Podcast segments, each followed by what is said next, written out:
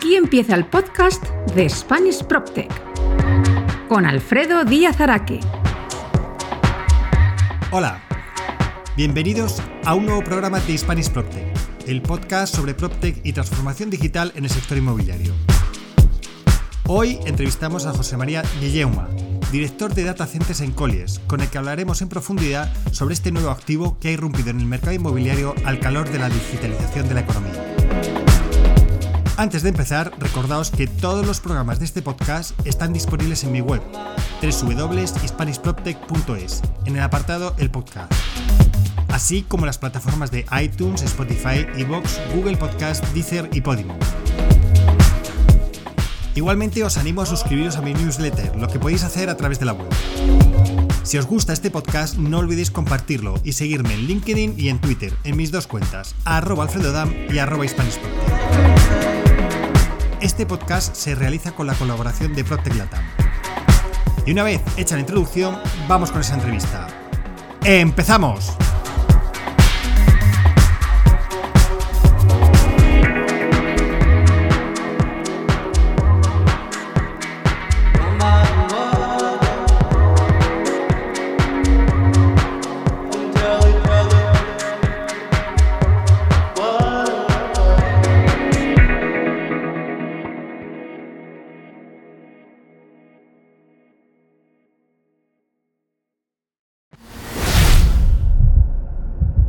La entrevista de Spanish PropTech.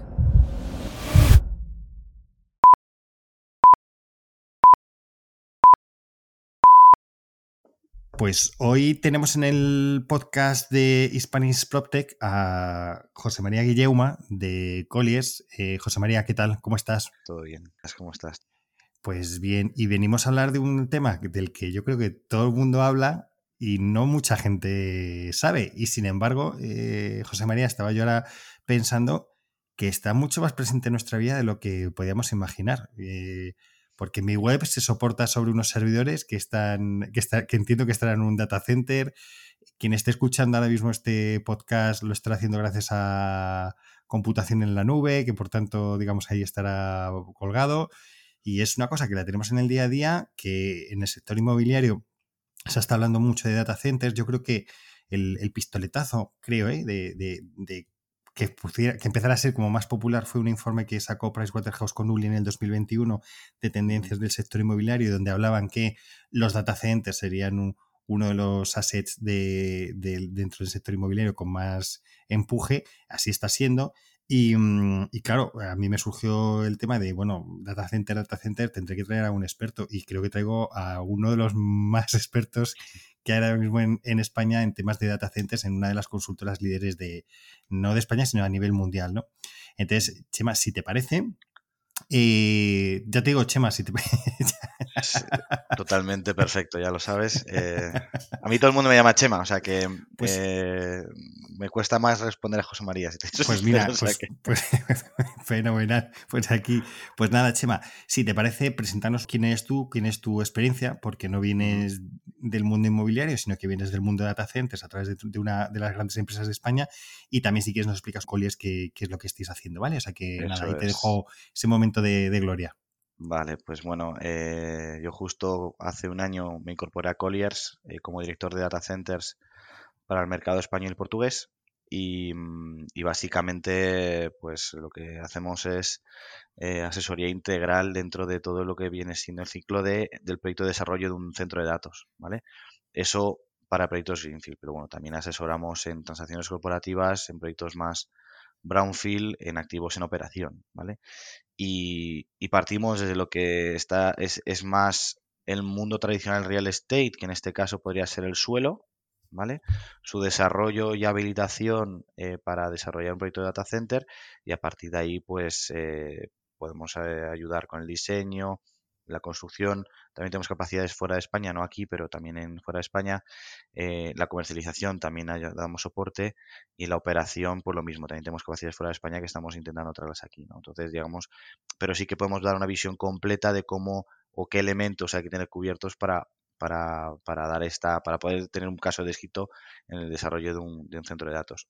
Y, Básicamente, me, yo como bien dices, eh, yo no soy una persona nativa del sector real estate, yo soy ajeno, yo soy algo de lo que aprendo todos los días, em, porque mi experiencia es principalmente telefónica.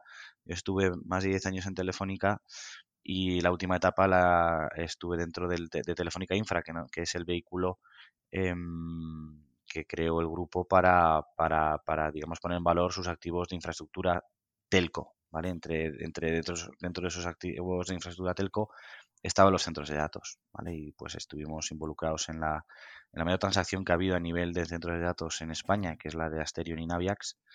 Y, y aparte de eso, pues bueno, también mi perfil anterior era consultor, o sea que digamos que es un perfil polivalente. Muy bien. Eh, si te parece, cuando ya hemos explicado bien los de los data centers, etcétera, ya entraremos un poco en. No, pero, pero digo por, por, ir por orden, porque me parece también muy interesante lo que comentas de ayudar en la comercialización. Esta comercialización supongo que tendrá también sus características, etcétera. No es el mismo perfil de lo que estamos acostumbrados de alguien que va a ocupar una oficina, un centro comercial o que va a comprar una vivienda. Efectivamente. ¿no? no, es un tema es algo mucho más sofisticado es más sofisticado y, requiere de, otros y además no se alquila en metros cuadrados, sino que se alquila otra unidad que también yo creo que, hablaremos. Entonces, para poner esto en, orden, porque como te digo, mucho hablamos de data center, pero pocas veces lo sabemos, a mí me estaba, también cuando estaba preparando un poco esto, me, acordaba, yo creo que para, va a ser muy gráfico, eh, si te parece lo que voy a decir, es, en el primer trabajo en el que yo estaba, que arranqué en el año 99, y yo estaba en un despachito y al lado había una sala donde había una serie de servidores con un aire acondicionado que cada vez que se abría me helaba porque aquello estaba y, aquello era el, cerebro, te diría, el cerebro de la compañía. había unos, los de informática, que se dedicaban a tener esos servidores, a no sé qué. Cuando se caía el servidor, pues bueno, ahí era un drama, había que hacerlo. Y, y, os acordaréis que eran unas salas que, que había que aquí me parecía como una cosa corazada en algunas ocasiones. Los que lo tenían bien, hay otros que no, pero con aire acondicionado, fresco, unas lucecitas que se encendían y se apagaban de manera constante y que permitían que los ordenadores se conectaran de manera interna y luego ya también de manera externa, porque yo cuando yo creo que cuando entré el año 99 es cuando estaba arrancando internet en, las oficinas y demás. Sí, prácticamente, sí, el consumo masivo, sí. Efectivamente, me refiero a consumo masivo. De hecho, yo estaba, eh, antes de, ese primer trabajo, tenía un trabajo fines de semana que en banca telefónica y vendíamos eh, Internet, vendíamos acceso a mm. Internet. Entonces, para que la gente se haga una idea, esa pequeñita sala que servía para, como estábamos hablando, cuando empezó el, masivo y, demás, y que servía, pero ya llega un momento en que las necesidades de, procesamiento de datos ya, empiezan a ser complicadas y nos tenemos que pasar a un data center. Entonces, bueno, yo creo que sería esa pequeña sala llevado como al extremo, pero yo creo que tú lo vas a explicar porque yo. Es exactamente lo que dices. Lo que pasa es que esa pequeña sala sigue existiendo en muchas empresas hoy en día. Esa es, el, la gran oportunidad del mercado del centro de datos. Aparte de, los grandes actores que, bueno, que todos tienen, que todos conocemos, ¿no? Eh, esa es la verdadera oportunidad del segmento centro de datos. Al final hay mucha empresa, pues pyme, o sea, no tiene que ser muy grande, pero que tiene sus racks y tiene sus armarios en una sala o en un parking o en un sótano o en, y lo tienen ahí. Y como bien dices, es, es como se hacía. Entonces, ahora mismo, pues se han desarrollado una serie de actores, que son los operadores de centros de datos, en los cuales eh, tú externalizas ese servicio. Porque ellos lo hacen mejor, más eficiente y tú te quitas un mantenimiento que no es tu core business, básicamente. Entonces, eh, eh, las, las, todo lo que necesitas saber, lo que necesitas gestionar, etcétera, pues hay muchas. A nivel servicio es súper flexible. Entonces, es una forma de, de, no meterte en un gasto que tú no es algo que realmente debería estar internalizado, porque hay empresas que lo hacen mejor y más eficiente, y que tú te puedes dedicar a lo que tienes que dedicar, ¿no? Que pues, tú venderás lo que vendas, o venderás servicios, venderás productos, y, y, la parte IT no deja de ser una, una, un área de soporte en el cual eh, lo, lo, mejor es ser lo más eficiente posible en costes, ¿vale? No tienes que ser el más listo en gestionar servidores eh, porque hay gente que lo hace por ti, ¿no? y, ese, y esa es la gran oportunidad. Pero, pero llevándolo a un caso incluso más, más, más em, masivo de, de, gran público, eh, si nos acordamos de los ordenadores sobre mesa que teníamos en su día, con esas cajas, ¿te acuerdas? Grandes, pues es lo mismo. Eso lo que has hecho es llevártelo. Tú, lo que, tú podrías. Un iPad no deja de ser una pantalla en la que las aplicaciones pueden estar instaladas ahí o tú tienes tu almacenamiento, está en la nube. ¿no? Entonces, realmente la nube no dejan ser esos, esas, esas cajas cuadradas grandes que teníamos antes en nuestra casa, al lado, debajo de la mesa, en donde teníamos el ordenador, el PC, el famoso PC, pues eh, eso se ha llevado a una infraestructura en la que están todos los servidores de mucha gente, de muchas empresas, uno detrás de otro, todos en fila, en armarios, pues mantenidos de una manera, de una determinada temperatura, un determinado acceso, una determinada humedad, en el cual lo que se garantiza y lo que se vende en este sector es disponibilidad. Lo que has dicho de se me cae el servidor y cómo lo hacemos y si sufrimos, lo que te venden estas compañías es que ponen una serie de capacidades para dar servicio a un cliente y garantizan que ese servicio esté funcionando 24 por 7, 365 días al año, sin que a ti se te, se te pueda hacer transparente que ha habido una caída de un servidor, que ha habido un apagón, que ha habido lo que sea, ¿vale? Para ti es transparente, ¿vale? Y eso es lo que se vende en este sector, se vende certidumbre, se vende disponibilidad. Hmm. Que además, y es lo que te digo, eh, que no somos conscientes, pero claro, el, el consumo de, uso de Internet que existe es brutal. O sea, fíjate, el streaming, el, eh, o sea, cómo vemos Netflix. Es que gracias a que la existencia ahora mismo de los data centers, si esto se tuviera que hacer a través de unos servidores, sería no, no existiría. O sea, directamente yo creo que ni, que ni existiría. Es la, todo el tema de, la nube, que es al final lo que es el data, o sea, el data center, yo creo que sería la representación física de lo que llamamos la nube, ¿verdad? Es eso, exactamente, es eso. Y al final, el fundamental que soporta este negocio es el crecimiento del consumo de datos. Ese crecimiento es inexorable y, sigue, y sigue creciendo. Y no tiene pinta que vayamos a ahorrar. Nos han metido eh, prácticamente casi un año en casa y lo que hemos hecho es consumir más, más contenido digital y nos hemos vuelto más digitales. Hemos hecho videoconferencias eh, y eso se ha mantenido, no se ha dejado de hacer. Y, eso es lo que da soporte a que, a que haya que seguir preparándose y haya que seguir invirtiendo en ampliar esta oferta de centros de datos para que todos los servicios, todo el consumo que el gran público y las empresas quieran tener disponible esté disponible. ¿vale? Em, y, al final es exactamente lo que dices. La nube es la representación gráfica de un activo físico que a día de hoy pues tenemos una serie de edificios preparados y diseñados únicamente para esta disponibilidad.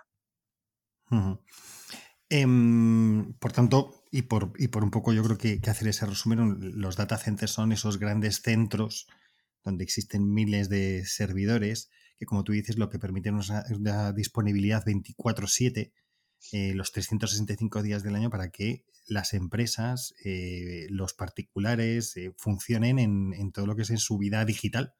En, tu acceso a Internet, en lo que dices, o sea, estás comprando en cualquier comercio online y lo que tú dices, se puede caer un, servidor, pero como están funcionando y están conectados, acaban funcionando y el servicio no se interrumpe nunca. Y yo creo que ya te digo que eso es lo que sería como la, gran, bueno, pues como el, gran resumen, el gran titular de, lo que es, ¿no? Un, data center. Y, y, de ahí yo creo que lo relevante, y como tú dices, ¿eh? Eh, a pesar de que efectivamente tenemos series apocalípticas que hablan de el fin de la electricidad, etcétera, pero de momento son series. El, consumo de datos es que va aumentando. O sea, es que ya antes se decía, se multiplica por tal. Yo creo que ya se ha dejado de multiplicar porque ya es que mejor ni, ni, contarlo cómo está aumentando el, uso de, de, datos y que por tanto, efectivamente, para eso vamos a necesitar eh, data centers, que luego yo creo que hablaremos de todo lo que todavía queda por, hacer en el, mercado, ¿no? Eh, pero sí que me gustaría que habláramos que cuáles son los drivers para, los data centers, ¿no? Porque hay unos conceptos que son lo de densidad y calidad de fibra, que se suele hablar, que creo que sería bueno también hablar de, esto, de estos conceptos. Sobre todo te lo digo porque, porque eh, claro, Chema, tú, vienes del mundo data center, pero, pero efectivamente es un, es un, por eso cambian, es que cambian muchos, lo, y por eso hablábamos el otro día sobre si es un activo inmobiliario o no. O sea, tiene, es un activo inmobiliario, pero con unas cosas muy peculiares donde hay elementos y lenguaje que para nosotros son nuevos. Es como en el tema de los toros, ¿no? Que tienen un, lenguaje. Sí, tiene una jerga, tiene, una, jerga, específica. y, aquí, y, aquí, ya eh, no es metro cuadrado, no es tal, y lo que hablábamos antes es, otra cosa. O sea, que cuéntanos esos cuáles son esos drivers para un centro de datos y, y, qué es la densidad y qué es la calidad de la fibra al final, al final eh, hay que pensar que los data centers son como los aeropuertos de, que nosotros conocemos, son como hubs, puntos de encuentro en el cual las autopistas de información pues se encuentran y se intercambian los datos, ¿vale? Entonces, al final el data center descansa sobre toda esta infraestructura de fibra. Esta infraestructura de fibra está compuesta por la propia, las propias, em, digamos, redes troncales que vertebran un país, como puede ser España, ¿vale? Que a su vez se conectan con otros continentes vía cables submarinos. Es decir, eh, nosotros nos conectamos o nos comunicamos con Estados Unidos vía un cable físico que pasa por el fondo del océano. No vamos por satélite y volvemos. Es que la latencia que tú tienes y la velocidad de transmisión que tienes a través de la fibra, que es la velocidad de luz, obviamente no es la velocidad de luz de que nosotros conocemos, sino algo un poco por debajo, porque tienes, tienes índices que te hacen mitigar esa velocidad, pero siguen siendo velocidades muy altas, te permite estar en contacto con, todos los continentes a, un, a una, una, latencia que nunca jamás conseguirías vía satélite, ¿no? Entonces, la conexión es física, es que yo estoy conectado por un cable desde un punto a otro, ¿vale?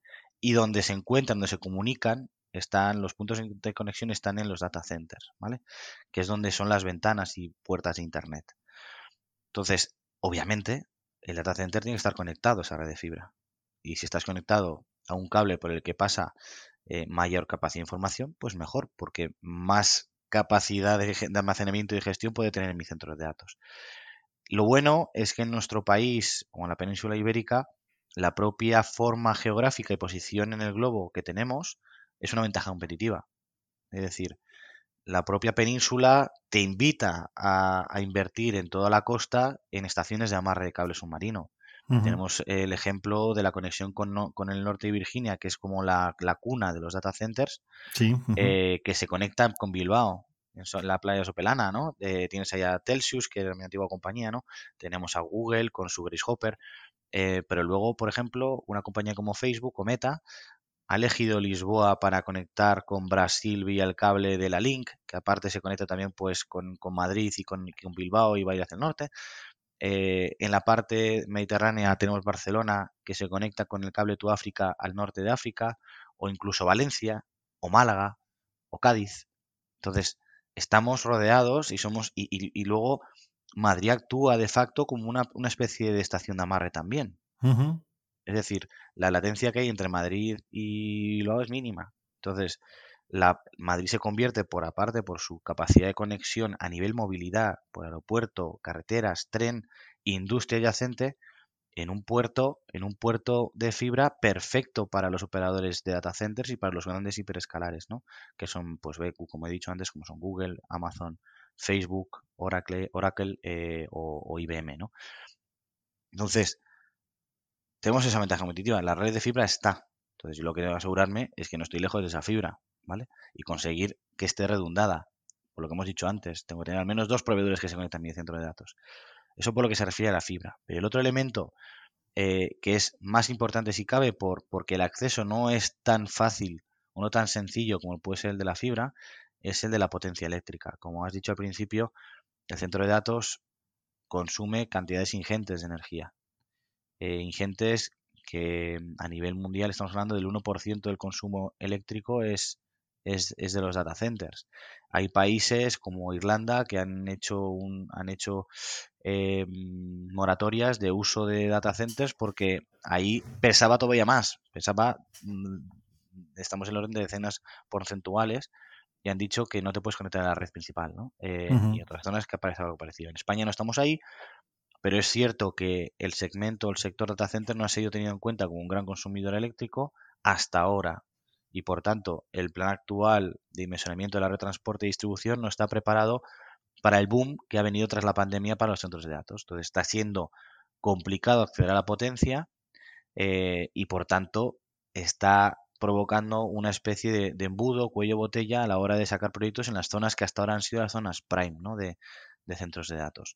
¿Esto quiere decir mm, que, no vaya a tener acceso? No, esto quiere decir que hay un proceso de un efecto, eh, un efecto acordeón en el cual probablemente pasemos unos meses en los que cueste sacar proyectos adelante porque no tenemos ese acceso potencia, pero que luego se va a liberar y vamos a recuperar la senda de crecimiento que estamos teniendo. Y eso no quiere decir que no está habiendo proyectos, los está viendo, está viendo muchos, pero, pero que se ha decelerado un poquito por el, por el acceso a la potencia. Y eso en Madrid, ¿vale? Esto está permitiendo que otras zonas donde hasta ahora no se había desarrollado tanto la actividad data center, pues se vayan a desarrollar. O sea, Barcelona, eh, Bilbao, eh, otras ciudades como Valencia, Málaga, todos los que están cerca del cable submarino, pues eh, acaban también teniendo, teniendo tracción comercial. Entonces, importantísimo acceso a fibra, importantísimo acceso a la potencia eléctrica, porque como decías, la unidad en la que se factura y se genera negocio en este sector es el megavatio. Yo llego a acuerdos comerciales con mis arrendatarios en un euro kilovatio mes, no un euro metro cuadrado. ¿vale? Luego yo ya definiré como el centro de datos y qué densidad tengo por metro cuadrado de potencia. Y con eso pues podré revender más, ¿no? Pero, pero en el fondo yo facturo eso. Entonces yo como facturo por esa potencia, eh, porque es al final mi unidad, mi unidad de, actividad principal. Es decir, tanta potencia tengo, tantos equipos puedo tener en mi centro de datos, tanto puedo alojar y por tanto tanto puedo facturar.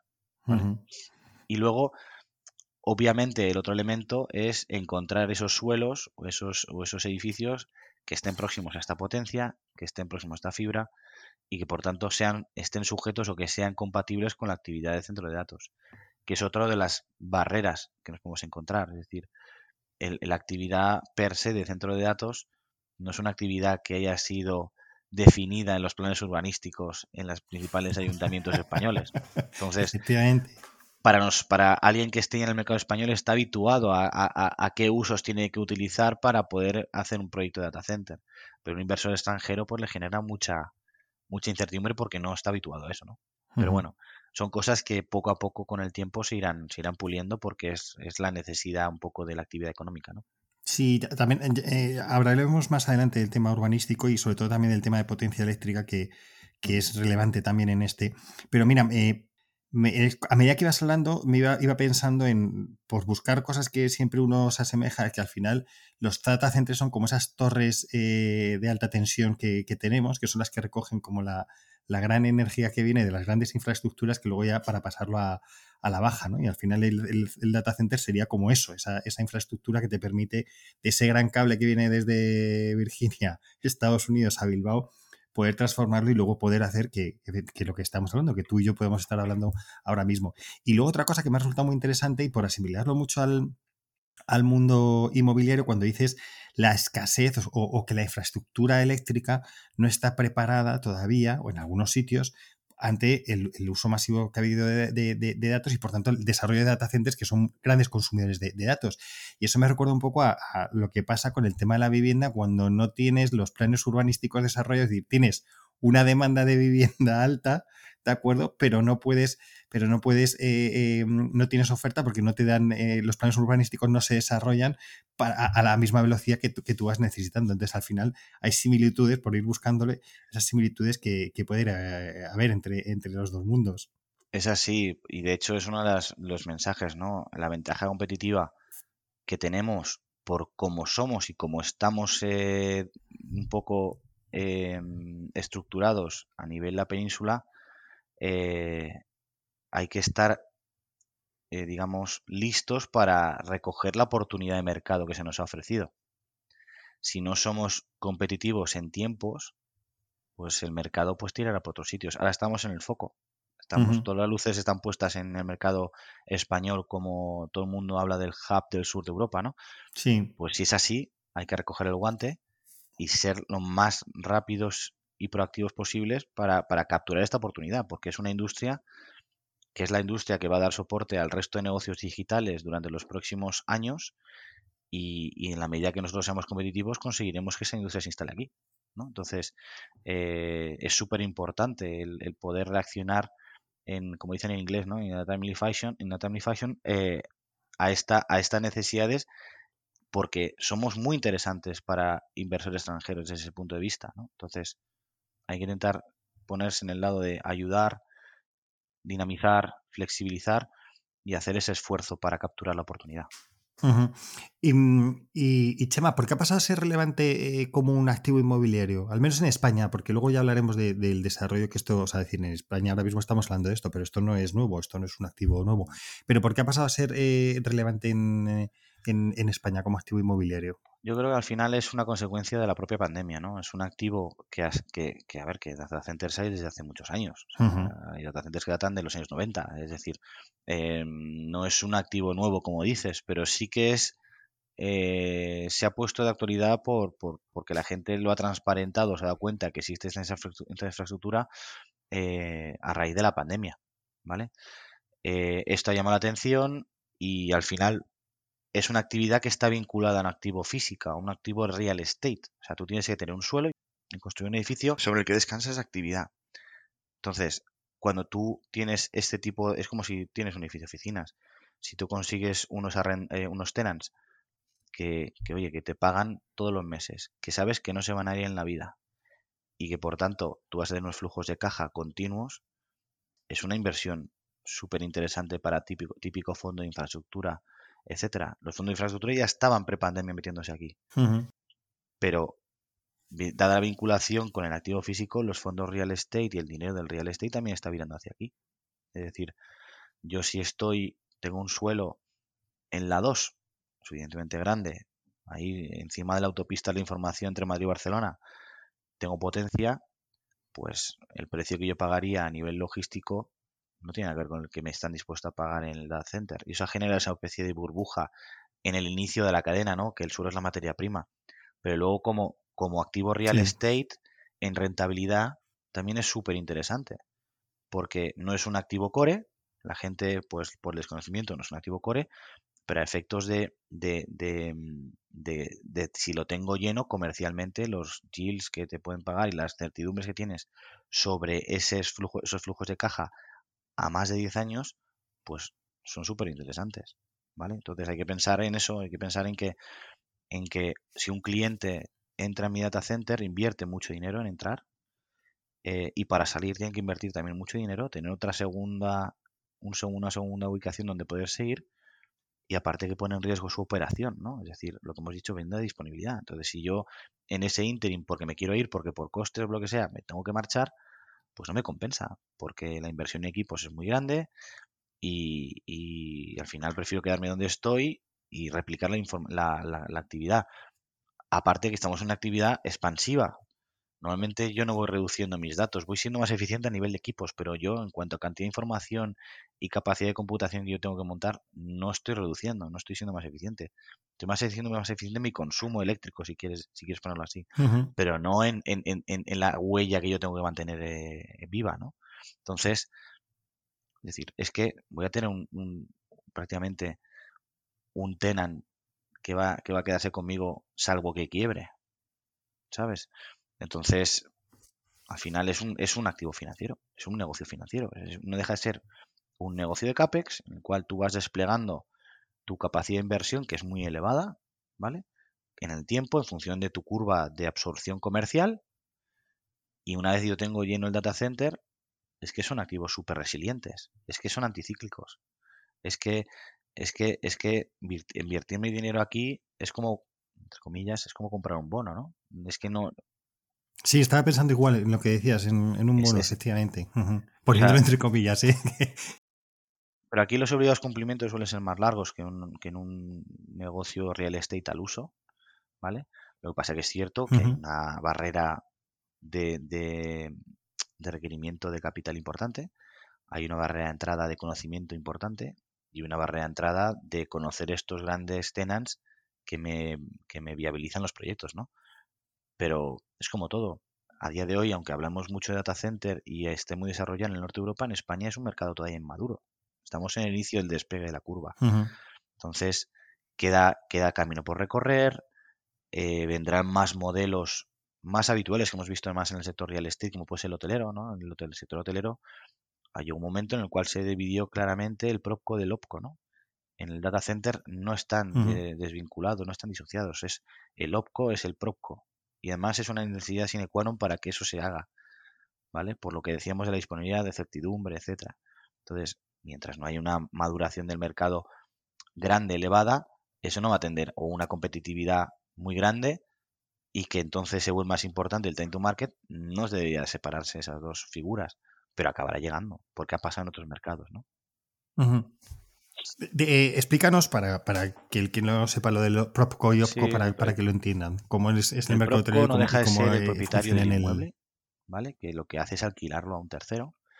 Y ese tercero, eh, pues, pues tienes lo que eh, se llamaría una figura, es el OPCO, que es el que hace la gestión del facility management del edificio. Pero digamos que el contrato comercial de alquiler que tienes con el cliente final lo tiene la Propco, no el OPCO, ¿vale? Entonces tú al OPCO le, generas, le pagas un management fee y una, un, bueno, le pagas el, por el servicio de mantenimiento y operación del, del, inmueble y el riesgo comercial lo asume la propiedad, ¿no? Em, esa disociación, el operador hotelero es así, el propietario del hotel no tiene por qué ser el operador hotelero, ¿vale? Y, y al final esa, esa separación de ambos mundos pues pasará en el data center. Lo que pasa es que todavía no, ha llegado y, todavía creo que faltará un poquito, ¿vale? Em, si te parece, eh, saco ahí como, como dos cosas y, a lo mejor antes de avanzar más en, los mercados, vamos a hablar un poco del tema de la comercialización que, lo has comentado. ¿Cómo es la comercialización de un data center? O sea, ya hemos ubicado que es esa parte como activo inmobiliario, creo que es, creo, eh, eh, que es fácil de entender el desarrollo, lo que es la promoción de un data center, que al final es, oye, suelo, eh, ejecución del, voy a decirlo así, del cajón, instalación, es decir, esa parte es como muy, yo creo, fácil de entender, pero claro, entramos ya en, vale, tengo, tengo, el edificio, lo tengo ya hecho. Obviamente habrá una precomercialización, entiendo, como en cualquier activo, pero ¿cómo comercializo un, A ver, un data center, la comercialización es más sofisticada porque tus clientes son muy sofisticados. Es decir, eh, y el, la variable por la que tú te guías a la hora de hacer un típico, una típica segmentación de clientes no es su tamaño de empresa, sino su capacidad IT o su consumo IT. Es decir, eh, una pequeña empresa online que, que, hace ventas digitales, lo que sea, o que provee servicios de redes sociales, lo que sea, pueden ser menos personas, pero ser un cliente súper relevante para un data center, ¿no? Entonces, primero tienes que tener claro cuáles son mm. tus tipos de clientes. Y en este sector, yo creo que el, más evidente y el más que todo el mundo más conoce, que es el que hemos hablado antes, son los hiperescalares, ¿vale? serían los grandes proveedores de data centers eh, mundiales. Estamos hablando de Amazon, de Google, de Facebook, de, de Microsoft, de Oracle, de IBM. Ellos contratan edificios completos o plantas completas, ¿vale? Entonces son contratos que se negocian preconstrucción y tú haces un modelo más de, llave en mano. Es decir, este cliente va a entrar, me va a contratar el edificio completo, me va a poner un obligación de cumplimiento de más de 5 o 10 años y ellos participan prácticamente en el diseño de ejecución del proyecto para hacerlo ad hoc para ellos.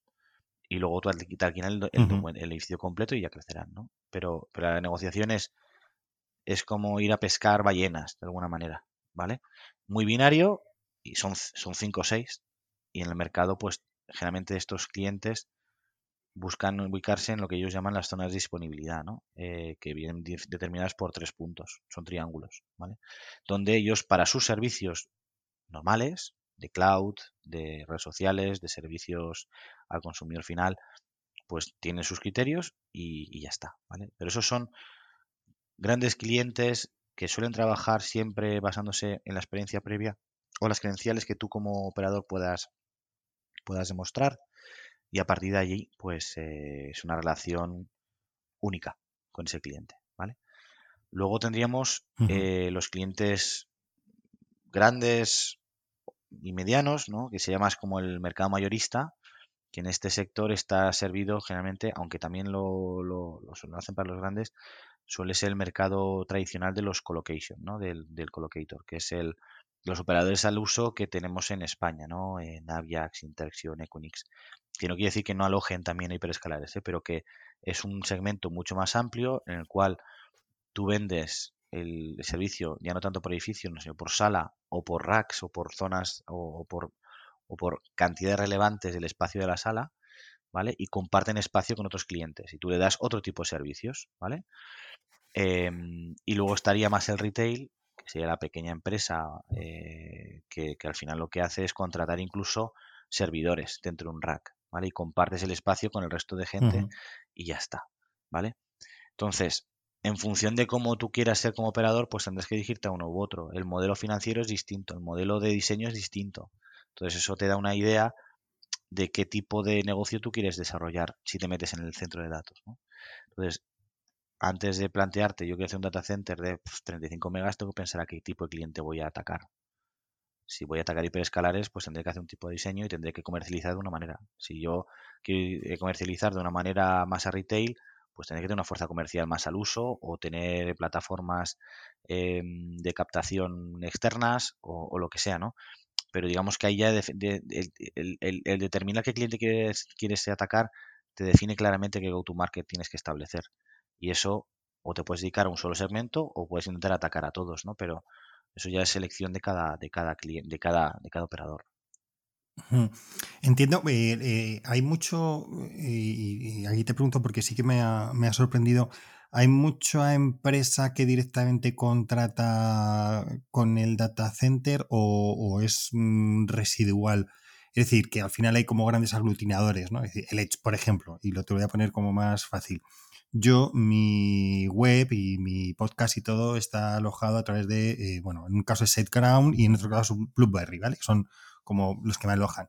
Eh, claro, yo no tengo contratado al servidor. Entiendo que ellos luego llegan, son como aglutinadores de todos los estos pequeños que somos y al final son. Eso para ti sería un retailer, ¿no? Un tipo de un SiteGround, etcétera, son los retailers. No es que una empresa eh, pequeña llegue y diga, oye, contrato, sino que lo contrata a través de un intermediario. De hecho, este tipo de plataformas lo que hacen es eh, reservar espacio en los data centers, si no para su actividad principal, para redundancia, por lo menos, ¿no?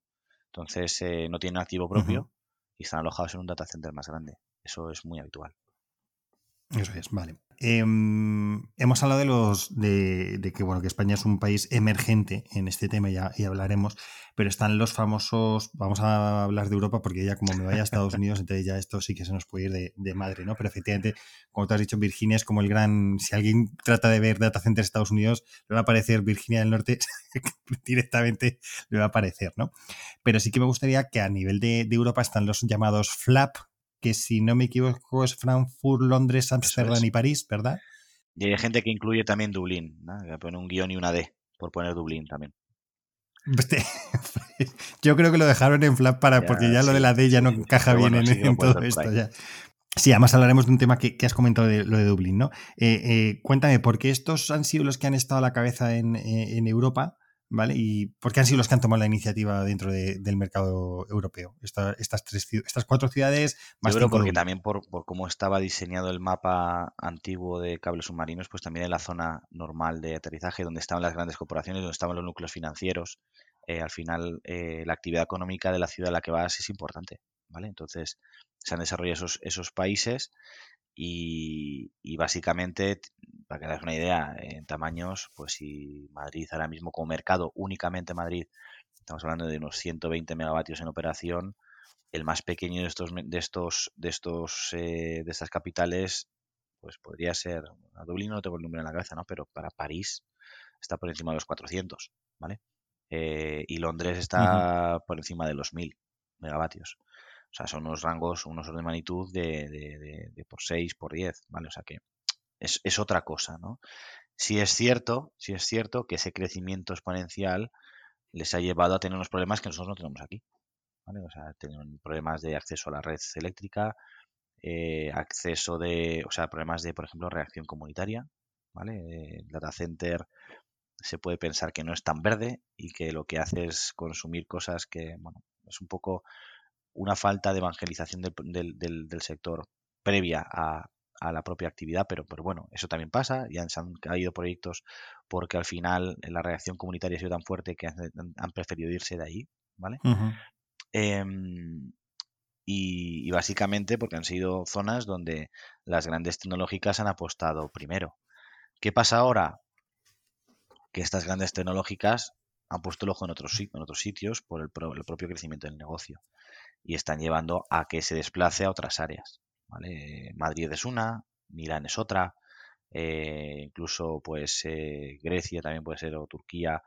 Eh, hay otras plazas como Marsella también que ha sido muy relevante, ¿vale? Pero digamos que han crecido en una fase posterior, ¿vale? Igual que en Estados Unidos. En Estados Unidos estamos hablando de North Virginia, pero luego eso se ha extendido por muchas más zonas, ¿no? Ahora, la ventaja que tenemos, eh, aparte de la posición geográfica, el acceso a fibra y la disponibilidad de potencia, pues, por ejemplo, un tema que es muy relevante para los data centers es el consumo de energía renovable. España es un paradigma de, energía renovable. Entonces, atrae, sabes que a medio plazo estás en un mercado correcto para poder fomentar el consumo de energía renovable. Em, los costes de la mano de obra. Eh, no tiene nada que ver lo que cuesta un ingeniero aquí y lo que cuesta en el norte de Europa. ¿vale? Los costes del suelo, por ejemplo. No tiene nada que ver lo que cuesta un, metro cuadrado en Londres que lo que cuesta en Madrid, a pesar de que Madrid ya es una zona que puede considerarse no barata, pero no es cara. ¿vale? Em, los, los, propios eh, costes de construcción. O sea, al final tienes una serie de ventajas que ellos no, no quiere decir que ellos no vayan a seguir siendo competitivos, no, todo lo contrario. Una vez ya generas un hub, ese hub crece, ¿vale? Pero los ratios relativos de absorción van a ser menores comparados con los que va a tener Madrid los próximos años y de hecho las previsiones del sector es ponerse a la altura prácticamente de París en los próximos cinco años, ¿vale? Y eso es un crecimiento impresionante, son tasas de crecimiento del 50% de, de, crecimiento ponderado, ¿no? Es, es, es, muy, es, muy, grande, es doblar prácticamente casi cada año, ¿no? Y eso está refrendado por los proyectos que están trayendo aquí. ¿Y por qué están viendo todos aquí? Por lo que he dicho, al final, que Amazon defina a España como una región cloud, que Google defina a España como una región cloud, que Oracle defina... Toda esta gente haciendo esto atrae la inversión hacia aquí, porque al final son los clientes de estos grandes operadores. Entonces, o bien estoy yo y le doy el servicio, o bien se lo hacen ellos mismos, ¿no? Lo ha pasado con Amazon en, Aragón. Pero hay otros que siguen apalancándose en los operadores actuales y en la, y la propia eh, actividad local. Entonces, em, Europa va a seguir creciendo, pero es cierto que ellos tienen una serie de problemas por su masa crítica que aquí todavía no tenemos y hay que aprovecharlo. sí, hay, aquí hay una cosa que es cuando, cuando estaba preparando y, lo veía, es decir, al final como la legislación, que yo creo que eso, eso en este caso, que muchas veces criticamos en Europa, pero en este caso nos va a venir bien que el hecho de que la legislación europea eh, impone que eh, estos grandes, al final, que, tus datos como ciudadano europeo estén en servidores en Europa, ¿no? Y el ejemplo es TikTok que va a abrir en, en, Dublín, ¿no? eso al final también yo creo que nos va a beneficiar. Lo que por un lado muchas veces criticamos, pero por otro lado nos va a beneficiar como mercado en data center por eso mismo, porque tendrán que empezar a ubicar aquí servidores. Ya te digo, TikTok ha cogido eh, Dublín para, para hacerlo.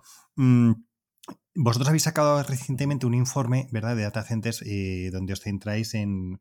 A ver, es el eje Madrid-Barcelona-Lisboa que sí que me gustaría un poco que nos comentaras, pero luego a mí me ha parecido también muy interesante que habláis de otros ejes o otros proyectos que están fuera de este eje y que además yo creo que ayudan mucho a entender, eh, bueno, cómo eh, puede ser que el mercado al final en data center no se centre, y eh, me corregirás si me equivoco, tanto en una ciudad, sino como efectivamente en una región, que en este caso sería la península ibérica, ¿verdad? Al final estos ejes vienen determinados por, por los grandes eh, redes troncales de fibra que, atraviesan la península.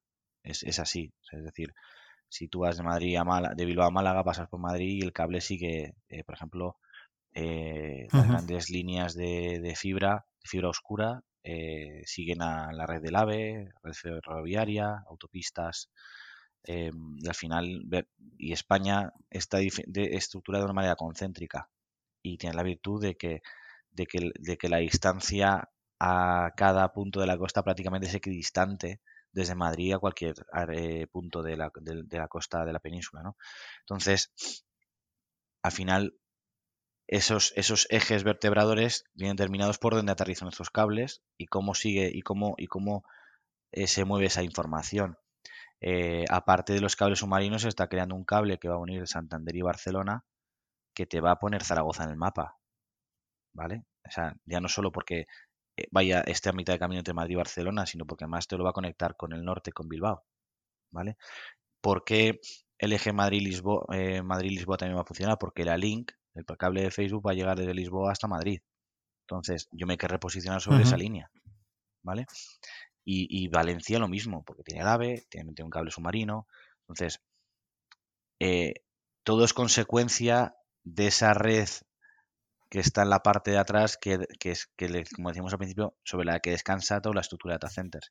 Entonces, a medida que se desarrolle, mm, digamos, el, negocio digital, pues tú tendrás casos de uso que se puedan servir desde Madrid porque lo que el rendimiento es latencia, que es lo que tarda, digamos, un dato en ir y venir eh, desde un punto a otro, pues son suficientes desde un data center core en Madrid, pero habrá un momento en que haya servicios que, que tendremos que estar más cerca, lo que se llama el edge computing, más cerca del borde de la red, ¿no?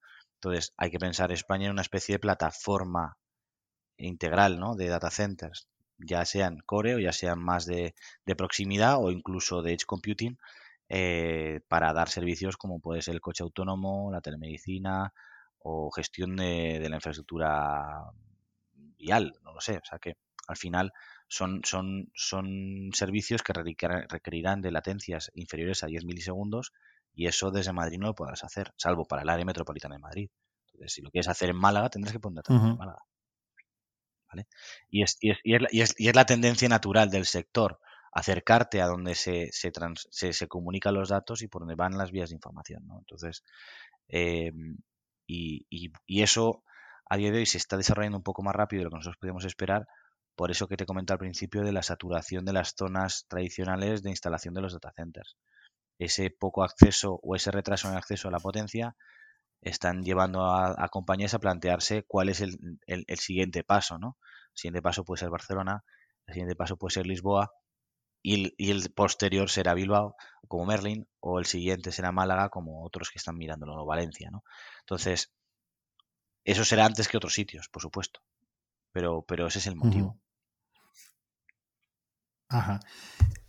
Eh, hasta ahora hemos comentado pues, que todo el hype y el crecimiento, pero si quieres vamos a hablar de, un par de temas que, el día que hablábamos para prepararla, que surgieron y que me parecen que son interesantes. Por un lado es cómo puede afectar, que te acuerdas que me comentaste la ola de despidos en las Big Tech a la absorción dentro del mercado de data centers y luego si quieres ya vamos con el tema más de, de energía que las ha apuntado, la energía verde y cómo puede también afectar. Entonces, si quieres un poco, ¿cómo crees que afectará al sector todo este tema de eh, bueno, yo creo que yo creo que lo que ha ocurrido posiblemente con los con las big tech y en general con las tecnológicas es que bueno han sufrido no han sufrido, perdón, se han beneficiado de grandes cantidades de dinero que han hecho crecer, etcétera, y que mm, ahora que el mercado ha cambiado el viento, pues lo que tienen que buscar es mucho más la eficiencia y no tanto un, crecimiento. Y eso, claro, ¿qué hace? Oye, pues ¿dónde empiezan a recortar?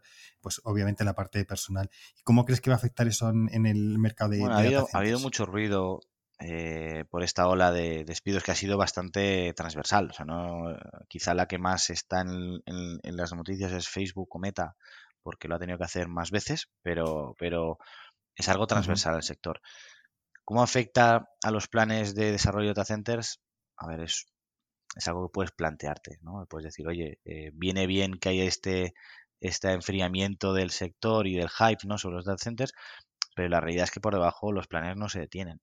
¿vale? O sea, los, los, los Site Acquisition Managers siguen buscando suelo, siguen buscando proyectos, siguen moviéndose con capacidad de contienda y dinero para invertir. Em, entonces, yo lo desvincularía un poco. Es cierto que te genera cierto ruido eh, en el sector, pero la realidad es que la actividad subyacente no, no, no, no decrece. Em, eso en la, en la, mayor parte de los casos. En el caso de Meta, pues puede ser que se especialicen los data centers, ¿no? O sea, ellos están muy orientados a la IA y, al metaverso y puede ser que el tipo de diseño de data center que quieran hacer a posteriori sea distinto al que están haciendo ahora, ¿no?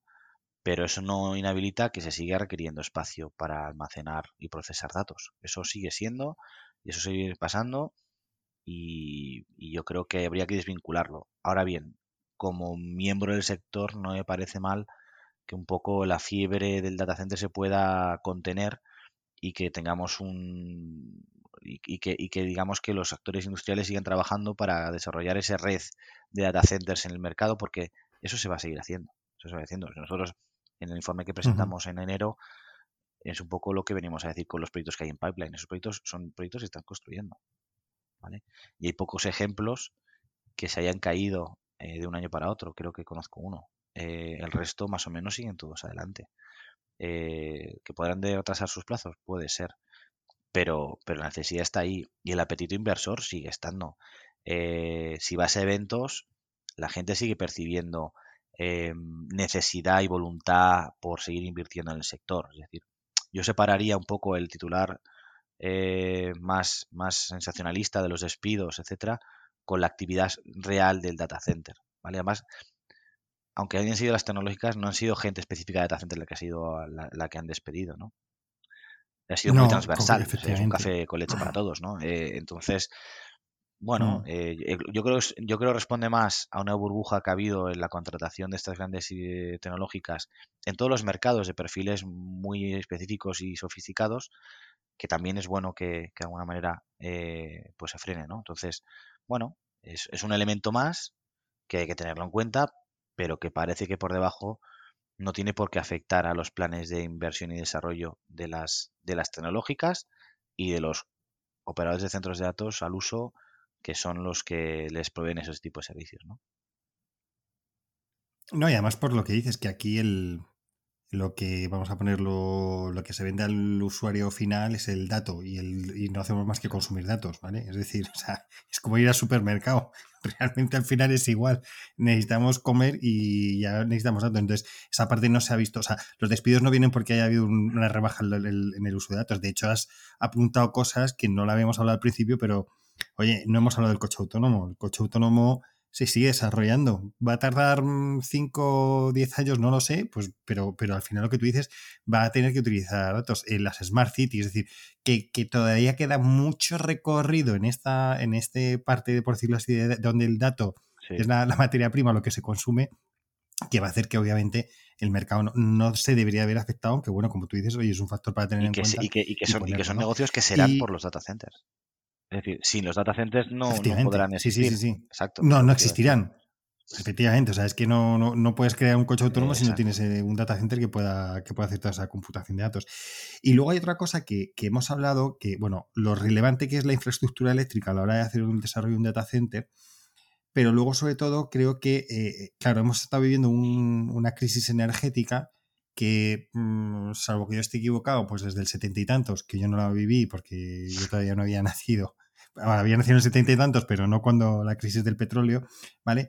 Pero que hemos vivido una crisis energética donde pues los consumos, o sea, bueno, los consumos, los precios de la energía han subido, con lo cual, bueno, eso supongo que habrá afectado mucho a los, a los data centers. Y luego, por otro lado, Creo que además hay una, una, regulación de la Unión Europea que lo que está intentando es, dado que son grandes mm, consumidores de energía los data centers, tratar de buscar que se, que se usen 100% energías eh, limpias.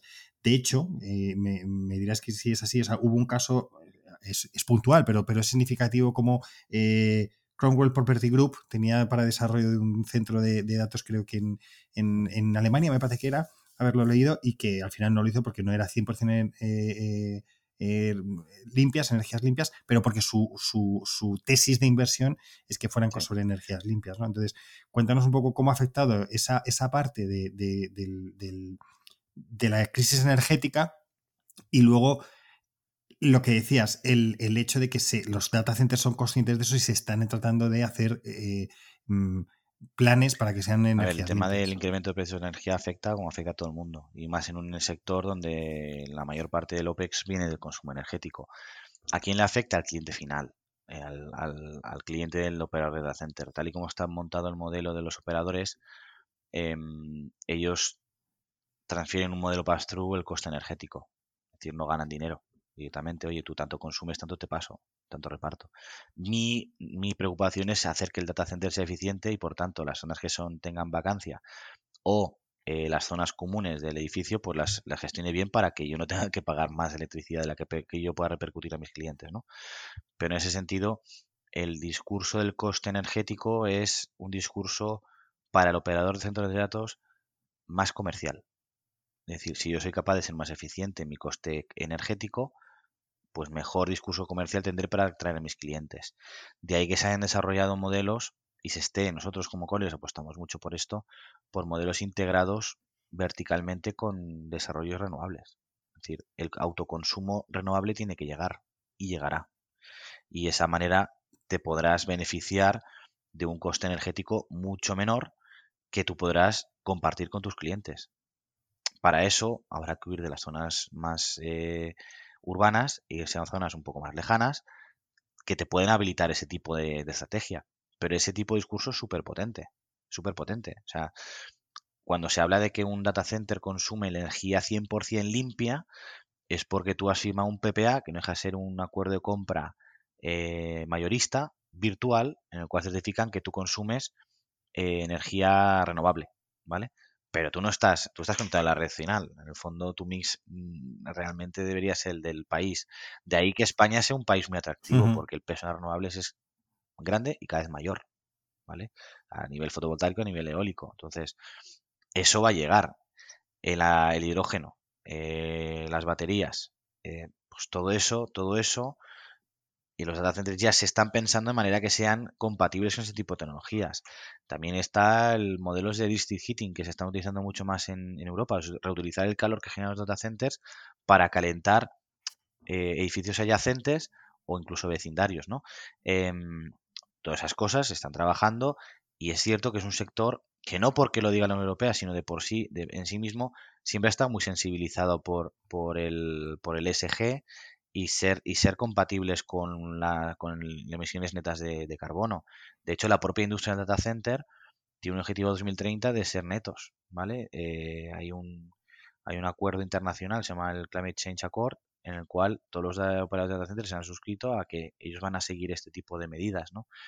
Y, y, y no solo el consumo energético, es el propia, la propia trazabilidad de los materiales con los que construyes el data center, con los consumibles que tu equipamiento que pones en tu data center. Es decir, el trabajo que está haciendo de ser, de ser consciente de cuál es tu huella de carbono y esa trazabilidad de la huella de carbono es, es muy importante. Es muy importante. Y es un sector súper sensibilizado con eso. ¿Vale? Entonces, eso es una de las cosas que hay que explicar siempre, que no es que les obliguen, es que quieren serlo, ¿no? Entonces, eh, y, trabajan para ello.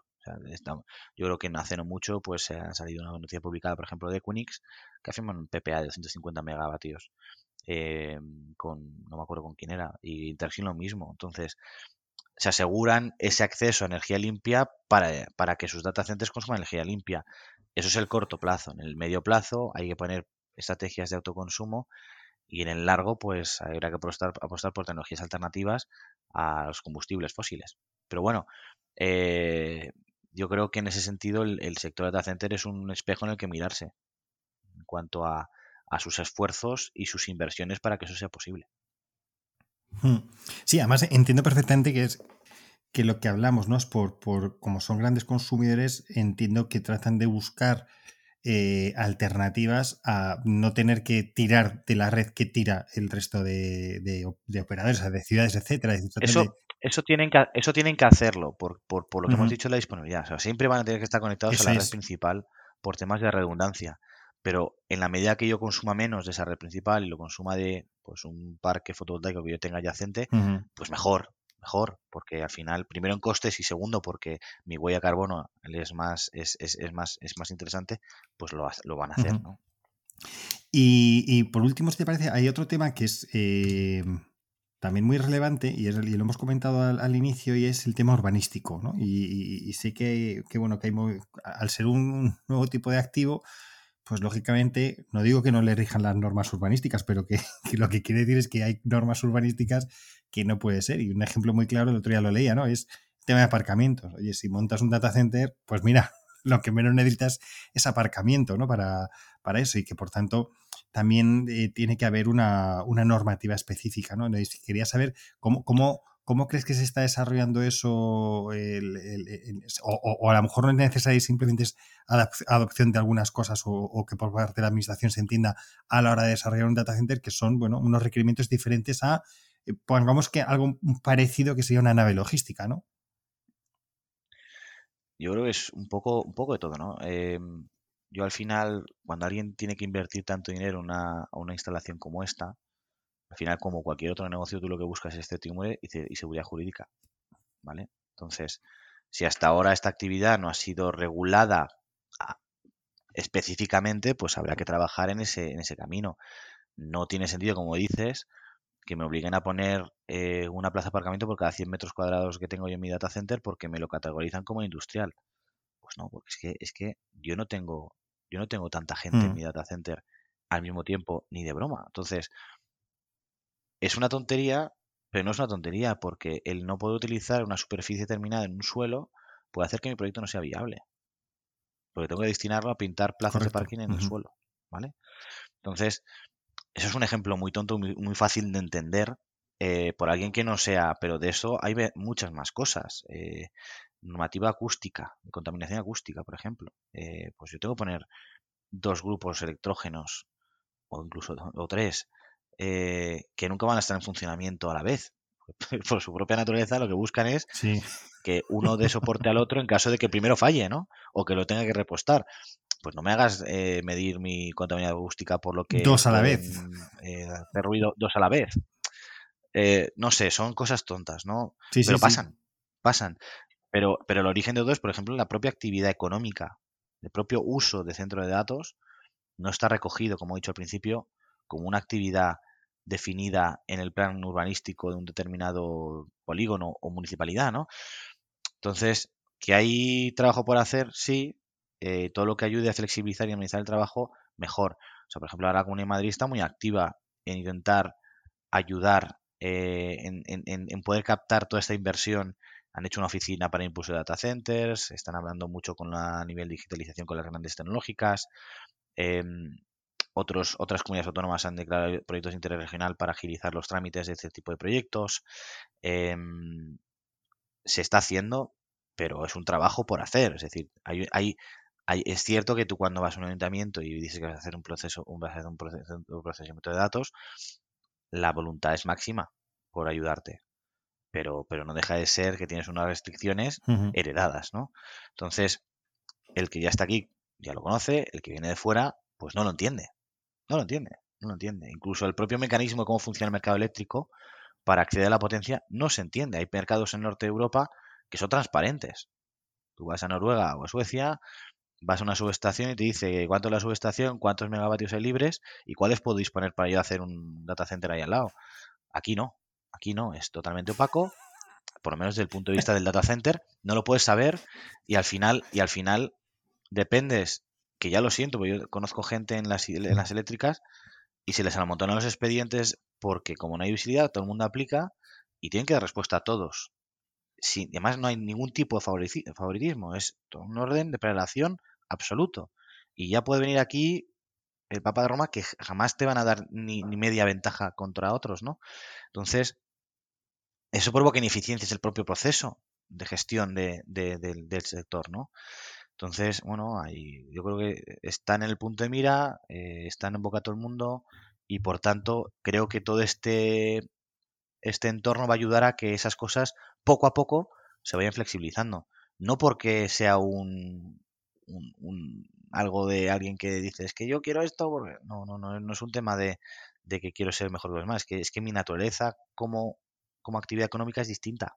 Por tanto, necesito regulación, por supuesto, adaptada a mi actividad. ¿no? Entonces, yo creo que eso, por ejemplo, el, la creación de la Asociación Española de Data Centers a finales del año 2021, pues ha ayudado porque al final tienes una sola voz en frente a la administración, ayuda a dinamizar el sector, ya que es, incluso esta charla que estamos teniendo tú y yo ayuda a visibilizar el activo y a que la gente lo entienda.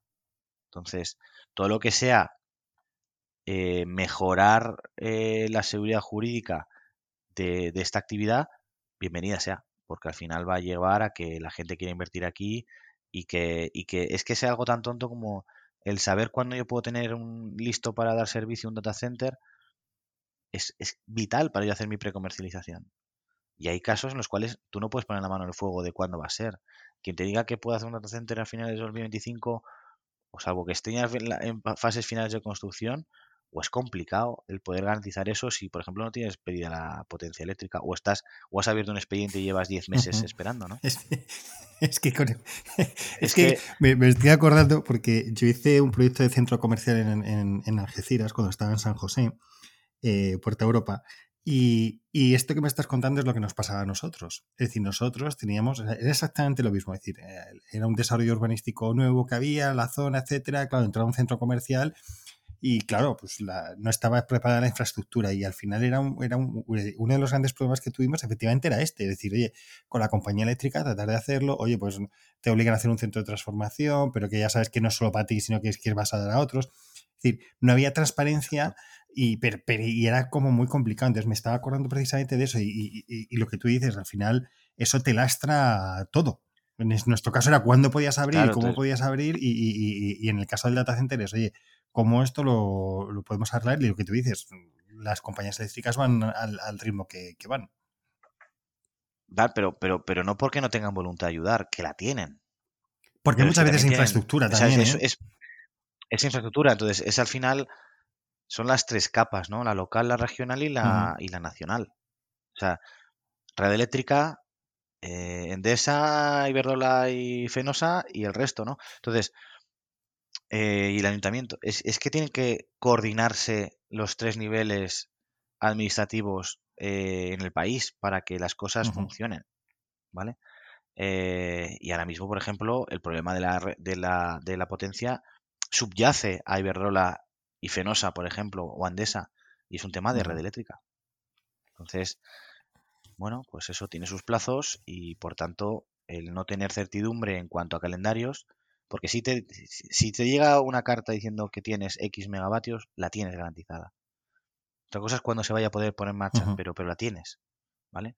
Pero este sector, como te he dicho, va de certidumbre, va de, va de poder eh, vender disponibilidad y por tanto la idea que yo tengo para hacer un calendario desarrollo de proyecto es vital para yo poder comercializar y por tanto ponerme a, ponerme a invertir. Yo no voy a. Estos, estos centros se hacen bajo demanda. Entonces, si yo no tengo un cierto nivel de precomercialización del activo, yo no, yo no pongo, yo no meto una máquina a excavar. ¿Vale? Lo otro es un, es, es un poco un, tren especulativo, es bueno, pues es que es que hundes mucho dinero para luego no tener cierto el que puedas comercializar parte de ese activo, ¿no? Entonces, Estupendo, Chema. Pues yo creo que hemos hecho ya un buen, un buen repaso de, esto. Em, sí que, bueno, destacar que ahora mismo pocas consultoras de No Chema están trabajando en esta línea de, de, data centers, porque yo creo que, como tú dices, es muy nuevo. Así que yo animo a cualquiera que quiera montar un data center, oye, que te llame, ¿vale, Chema? y, que diga, y que diga mi nombre y luego ya hablaríamos tú y yo de. ¿Sabes? Esto es como cuando hacen, dice, cuando se meten en internet el, el, código tal, tal, tal para identificar. Bueno, pues nada, yo creo que no, pero sí, que me ha parecido relevante y por eso es. Eh, yo también le empecé a dar una vuelta por oye, data centers y empecé a leer y dije, esto es más complejo de lo que parece y, busqué al mejor experto que hay en España para, para, este tema, ¿no? Y entonces, lo que tú dices, porque creo que es muy interesante entenderlo y que entendamos exactamente cómo es. Eh, yo estoy en el club de real estate del Instituto de Empresa, hemos hecho un, un informe sobre tendencias del mercado inmobiliario y de los que aparecen como con mejores perspectivas son los data centers. Pero estoy seguro de que si a la gente le preguntas cómo funciona un data center, eh, tiene una idea, una idea vaga. Y es, y, es, y es algo, o sea, no es más complejo que otros, pero tiene su complejidad y, su, y sus códigos y sus maneras de, entenderlo que hacen que, bueno, que haya que tener una especialización en, él. Es, es que al, principio es un activo que, que, cuesta, porque piensas que es muy complejo y no, y no quiere decir que no lo sea. Técnicamente es complejo y para eso hay hay gente que técnicamente sabe mucho más que yo, ¿no? Eh, pero sí es cierto que desde el punto de vista de negocio hay que saber trascender de la complejidad técnica y tecnológica. Vez trasciendes en entender cómo funciona financieramente un data center, luego dices, ah, bueno, pues ahora sí que lo entiendo, ¿no? Entonces, eh, eso me ha pasado a mí, en mi propia carrera. Yo cuando empecé con data centers, a mí parecía un activo, vamos, eh, complicadísimo. Pero luego, fíjate, ¿a llegado? Pasar esa, esa barrera mental, claro, al final pasas esa barrera mental y, y, a mí reconozco que me encanta, o sea, es un tema que me apasiona, pero, pero y yo no soy técnico, yo no soy ingeniero, yo soy, yo soy de empresas. Entonces, eh, nada, que, que, de verdad que, que es un mundo apasionante y animo a todos a poderse meter en este sector. Fenomenal. Pues eh, yo animo a la gente que, oye, que luego me deje sus preguntas si tiene alguna duda en, en, el, en el blog, que la deje y, oye, si vemos que salen dudas, pues hacemos una, una segunda, ¿vale, Chema? Para, para, resolver las dudas. Agradecerte mucho tu tiempo, Chema Guilleuma, de director de Data Centers de, de Colliers. Ha sido de verdad muy interesante, muy instructivo, que yo creo que, que hacía falta. Y sobre todo, a ver, yo cosas que me llevo es que es un mercado que es incipiente, pero, y lo voy a poner un poco entre comillas, pero que no tiene fin, pero no tiene fin en el sentido en que mm, eh, pensemos en el consumo de datos que tenemos y que detrás de eso lo que lo soporta son los data centers. Entonces, a medida que haya consumo de datos, y, se vayan desarrollando tecnologías. Has hablado del coche autónomo, que lo sabemos, pero habrá cosas que se estén desarrollando y no sabemos cómo irán y que, y que harán que, su consumo de datos y por tanto los data centers y que, y creo otra cosa, que como en cierta manera es novedoso, ¿vale? Y lo pongo novedoso entre comillas, pues hay muchas cosas que todavía no están adaptadas dentro de la legislación, pero creo que, y espero que con la Asociación Española de Data Centers, con este podcast y con vuestros informes de mercado de Colliers, la gente vaya viendo, las administraciones lo vayan viendo y todo esto vaya mucho más, más eh, fluido, eh, más engrasado.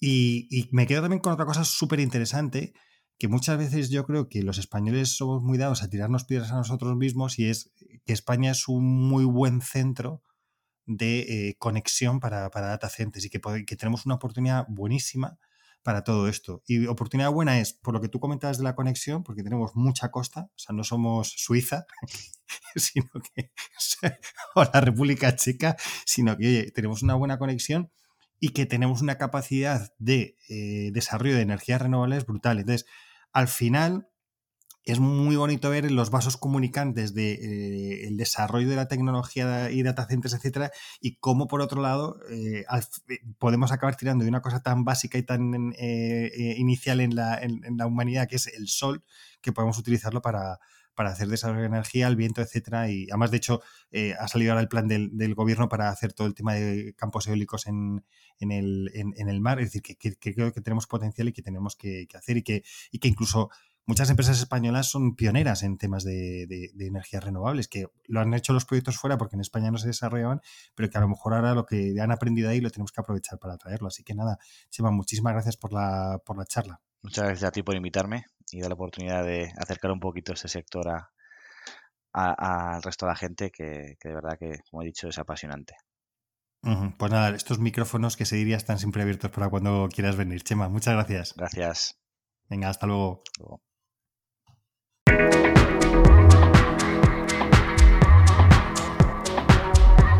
Y hasta aquí un nuevo programa de Spanish PropTech. Hoy hemos conversado con José María Guilleuma, director de Data Centers en Colliers. Recordad que este programa está disponible, además de en mi web www.hispanishproctech.es, en las plataformas de Spotify, iTunes, Evox, Google Podcast, Deezer y Podimo. Si te ha gustado este podcast, no olvides compartirlo en tus redes sociales y seguirme en LinkedIn y en Twitter, en mis dos cuentas, arroba alfredodam y arroba Muchas gracias a PropTech Latam por su colaboración en este podcast. Por hoy me despido, pero recuerda, si quieres estar a la vanguardia en el sector inmobiliario y su transformación digital, escucha el podcast de Spanish PropTech. ¡Hasta el próximo programa!